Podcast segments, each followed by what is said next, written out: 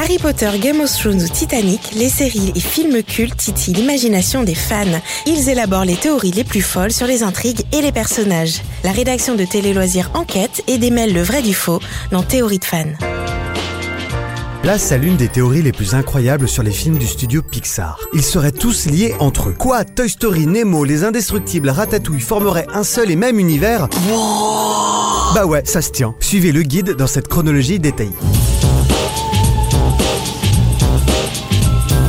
Commence avec le voyage d'Arlo et ses dinosaures qui régnaient sur notre planète il y a 65 millions d'années. Et ces dinosaures sont bien chanceux puisqu'ils n'ont jamais été éradiqués par une méchante météorite. Ils ont donc eu le temps d'évoluer et de développer une intelligence en parallèle des humains.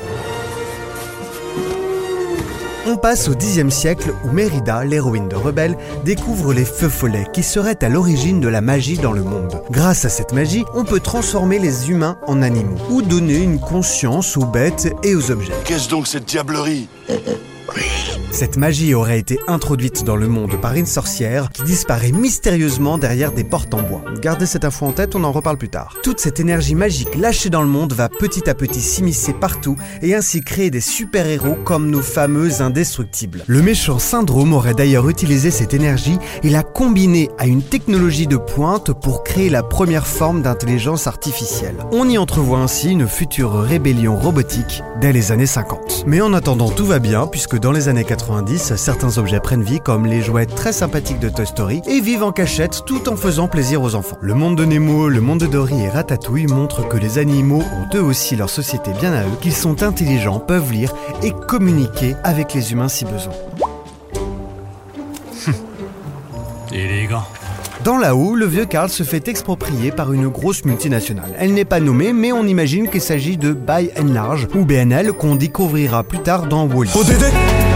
Karl découvre que les animaux peuvent communiquer, et le méchant Charles Moons développe un collier pour ses chiens en utilisant une forme de l'ancienne magie vue dans Rebelle. Tout se termine bien, mais on sent à la fin du film que l'entente entre humains et animaux ne sera pas toujours cordiale. Bonjour maître. Bonjour le chien. Les années passent et une guerre a malheureusement éclaté entre humains, animaux et machines.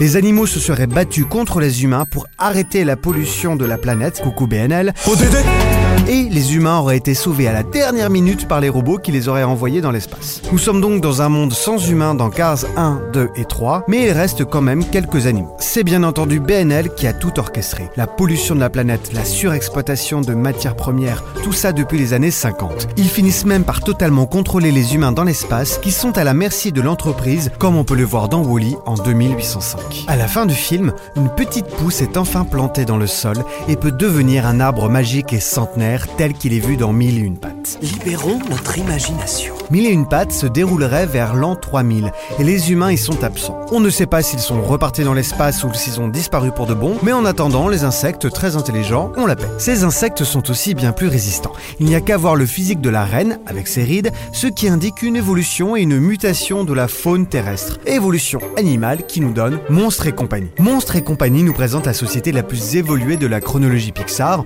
se déroulant entre 4500 et 5000. Et attention, découverte choc, les portes utilisées par les monstres les transporteraient en réalité dans le passé, où la joie des enfants humains est une source d'énergie infinie. On reboucle donc sur Vice Versa et la joie de Riley qui tient le rôle principal. D'ailleurs, on se dit que Bing Bong pourrait tout à fait être un collègue de Mike et Sully. La joie d'Andy qui donne vie aux jouets de Toy Story, la joie de vivre du robot Wally qui le motive dans sa mission. Bref, la joie est la clé de voûte de l'univers Pixar. Et au final, notre petite héroïne Boo, devenue adulte, cherchera à retrouver Sully et à retourner dans le monde des monstres en voyageant elle aussi à travers le temps grâce à des portes, jusqu'à croiser Mérida dans Rebelle. La preuve, on remarque une gravure de Sully dans la cabane de la sorcière. La boucle est bouclée. Bon, c'est peut-être un peu exagéré, mais elle se tient bien cette théorie, non? Il y a même un bouquin complet qui a été publié pour l'étayer. En tout cas, même si vous n'y croyez pas, Pixar reste une grande famille et vous pouvez toujours vous amuser à guetter tous les clins d'œil dans leurs films. Au revoir tout le monde Je vous enverrai une jolie carte postale des chutes du paradis